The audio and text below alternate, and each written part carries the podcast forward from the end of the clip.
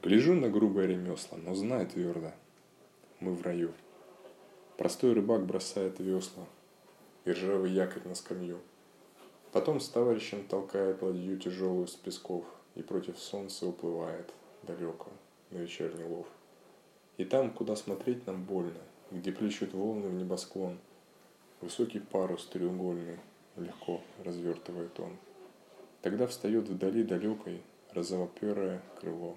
Ты скажешь, ангел там высокий ступил на воды тяжело.